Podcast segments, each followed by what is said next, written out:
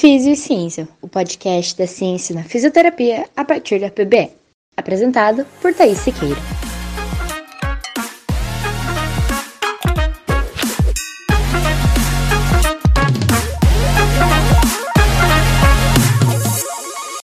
Olá, seja bem-vindo ao podcast Físio e Ciência. O tema do nosso episódio de hoje é talvez um dos mais comuns na nossa vida profissional, tanto como fisioterapeutas quanto para profissionais da educação física: a escoliose. Muito provavelmente você tem ou conhece alguém que tem escoliose. E assim como outros achados relacionados à coluna, a escoliose é bastante mal entendida pela população leiga e por quem não estuda sobre o assunto. Então, vamos entender um pouco o que é essa condição, quais suas repercussões e os tipos de tratamento. Bom, a escoliose é uma deformidade complexa da coluna vertebral que se desenvolve em três dimensões e resulta no aparecimento de curvas frontais, rotações vertebrais e achatamento da linha fisiológica das curvas. Ela não é um desvio postural, como muitos falam por aí, e difere dos desvios posturais, principalmente pela presença de um componente rotacional. A principal forma de observar uma escoliose no indivíduo é visualizar a forma de S ou em C que a coluna adquire. Essa alteração da curvatura pode se desenvolver em qualquer nível da coluna, dependendo das vértebras afetadas. Portanto, podemos encontrar escolioses torácicas, toracolombares ou lombares. A escoliose ela pode acontecer em qualquer idade, mas é muito mais comum que ocorra na puberdade, entre os 10 anos de idade e o final do processo de crescimento, na adolescência. Essa escoliose é conhecida como escoliose idiopática do adolescente. Idiopática significa que não possui uma causa conhecida. Embora a escoliose possa ser secundária a outras patologias, como doenças neuromusculares, por exemplo, em 70 a 80% dos casos as causas são desconhecidas. E quando nós vamos avaliar um paciente com suspeita ou com diagnóstico de escoliose, a primeira coisa que nós precisamos olhar é o exame de imagem, a radiografia. Isso mesmo, a radiografia é considerado o padrão ouro para diagnóstico de escoliose, e vai ser nesse exame que será possível identificar duas informações muito importantes para a classificação da maturidade óssea do indivíduo e o grau de severidade da escoliose, o sinal de Reiser e o ângulo de Cobb. Escolioses que apresentam um ângulo de Cobb até 25 graus são consideradas curvas suaves. Já curvas que variam entre 25 a 45 graus são curvas medianas e as curvas severas ou graves medem mais de 45 graus. Contudo, se a escoliose ultrapassar o limiar crítico de 30 graus no final do crescimento, o risco de problemas com a saúde e necessidade de intervenções cirúrgicas aumenta até cerca de 90%. Nesses casos, quanto mais cedo iniciar o tratamento, maiores as chances de sucesso no tratamento conservador.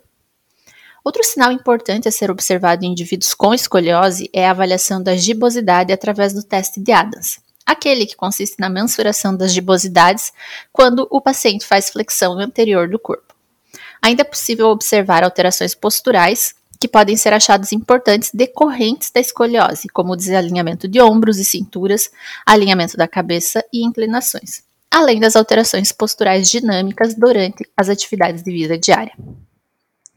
O tratamento para escoliose pode ser conservador ou cirúrgico e varia de acordo com a causa da escoliose, a idade do paciente e os seus objetivos. O tratamento conservador baseia-se em exercícios corretivos específicos para cada caso, atividade física, medidas de autocorreção ativa da postura e, em alguns casos, o uso de coletes confeccionados de forma individual.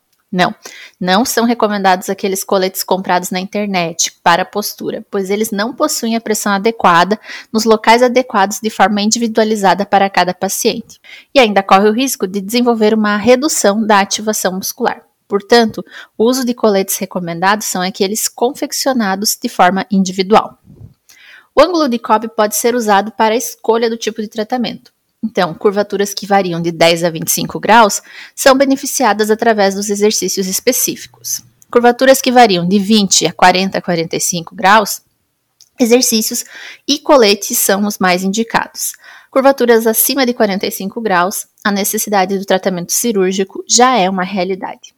Em relação ao tratamento cirúrgico, esse consiste na artrodese, que é a cirurgia que funde as vértebras da coluna com placas, hastes e pinos, limitando o movimento e corrigindo o desvio da curvatura.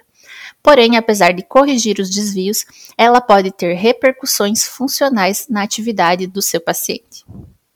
É importante destacar que o tratamento para escoliose é diferente de acordo com a idade do paciente. Nos casos de crianças e adolescentes, o principal objetivo do tratamento é prevenir a progressão do grau da escoliose, tendo em vista o alto risco de piora da curvatura durante os períodos de estirão do crescimento. Já nos adultos, o tratamento irá variar de acordo com as necessidades individuais do paciente, entre alívio da dor, melhor estética, funcionalidade, e para finalizar esse episódio, vamos falar sobre os principais mitos que ouvimos por aí com relação à escoliose. Vamos começar pelo clássico. Todo mundo que tem escoliose terá dor. Isso é um mito porque depende. Existem pessoas com escoliose que têm dor, realmente, e aquelas que não têm. Lembre-se, nosso corpo é altamente adaptável e a dor é um fenômeno multidimensional. Portanto, a presença de escoliose pode influenciar o aparecimento da dor, mas nem sempre será a causa. Um outro mito muito comum é de que o tratamento para escoliose se baseia em alongar um lado da coluna e fortalecer o outro. Infelizmente, o tratamento não é assim tão simples, principalmente pensando no componente rotacional e tridimensional da escoliose. Além disso, é importante levar em consideração durante o tratamento o sistema nervoso central e o comportamento postural do paciente. Por isso, os exercícios para tratamento de escoliose são feitos de forma individualizada e específicas. E já que estamos falando de exercícios, é comum com relação à escoliose que a prática de exercício seja proibida por alguns profissionais. É importante destacar que a prescrição de exercícios para indivíduos com escolioses severas precisa realmente ser individualizada e supervisionada, mas não proibida. Inclusive, manter-se ativo pode favorecer o tratamento da escoliose ou prevenir o seu desenvolvimento. E o último mito que infelizmente ainda temos é o de que se precisa esperar a criança ou adolescente crescer para que a escoliose se estabilize e só então iniciar o tratamento. Lembra que eu falei anteriormente que nesses casos o principal objetivo é não deixar progredir a curva? Quanto antes nós intervirmos, menores as chances desses indivíduos precisarem de um tratamento mais invasivo. Portanto, ao menor sinal de escoliose, inicie o tratamento. A escoliose ela não é um problema postural. Os problemas posturais eles são consequências da escoliose. E nós, como fisioterapeutas, podemos prevenir ou intervir para que esses indivíduos não sofram as consequências dessa disfunção. Deu para entender? Ter uma visão sobre a escoliose? Então por hoje é isso, pessoal. Se tiver alguma dúvida com relação ao assunto que eu não abordei aqui, me manda lá no Instagram. Um beijo e até semana que vem.